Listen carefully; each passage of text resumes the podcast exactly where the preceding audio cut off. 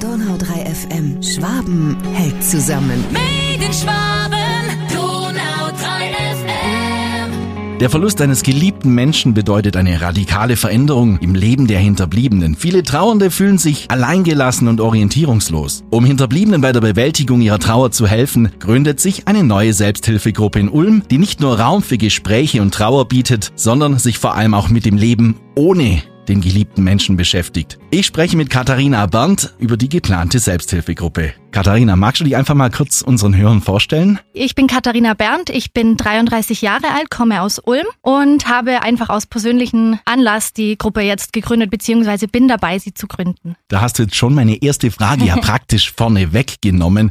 Was hat dich bewegt, diese Selbsthilfegruppe zu gründen? Du hast gesagt, aus persönlichen Gründen Mhm. möchtest du auch ein bisschen näher noch drauf eingehen. Ja, der prägnanteste Auslöser war natürlich jetzt der Tod meines Vaters im November 2021. Sein Tod kam sehr plötzlich für uns, also ohne Vorwarnung. Das ist zwar so der Auslöser, sage ich mal, aber der wirkliche Grund für die Gruppengründung sehe ich eher äh, in meiner Mama. Meine Mama wollte sich eben gerne nach dem Tod meines Papas einer Gruppe anschließen, um einfach mit Gleichgesinnten sich ein bisschen austauschen zu können. Sie hat auch ein paar Angebote oder ein Angebot hier in Ulm besucht, aber ihr hat da was gefehlt. Es ging irgendwie für sie nicht darüber hinaus, einfach mal so über seine Trauer zu sprechen und sie wollte einfach mehr. Dann haben wir gesagt, okay, sowas, wie wir uns das vorstellen, gibt's anscheinend in Ulm nicht, also machen wir es einfach selbst. Eine tolle Idee und das hilft natürlich dann auch vielen Menschen. An wen richtet sich denn diese Selbsthilfegruppe genau? Wer kann sich alles jetzt an euch wenden? Ganz kurz und knapp gesagt, jeder, wirklich jeder, der einen geliebten Menschen verloren hat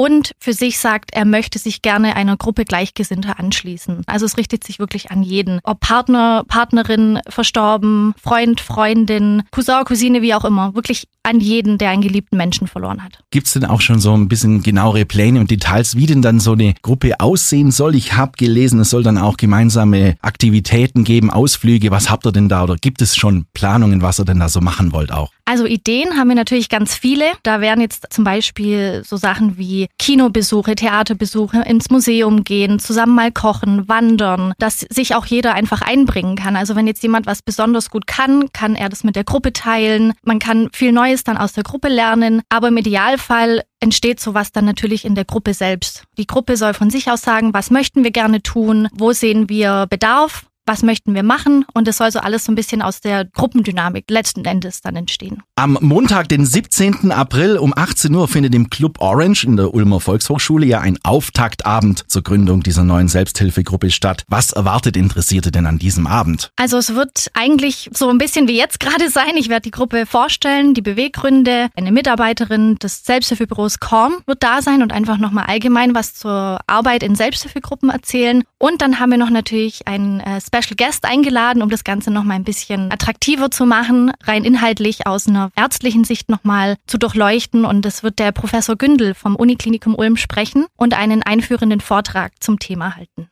Wie können trauernde Hinterbliebene generell mit euch jetzt in Kontakt treten? Also vorerst äh, sehr gerne über das Selbsthilfebüro Korn. Die leiten das dann an mich weiter. Es ist aber natürlich auch geplant, eine eigene Homepage, eigene E-Mail-Adresse, eigene Social Media, Facebook, Instagram, wird, wird es alles noch geben. Hoffentlich nach Montag mit zahlreichen Interessenten. Alle Infos dazu gibt's dann auch auf donau3fm.de. Mein Name ist Roland Eberhardt und ich bedanke mich herzlich für das nette Gespräch. Donau 3 FM. Schwaben hält zusammen. Made in Schwaben.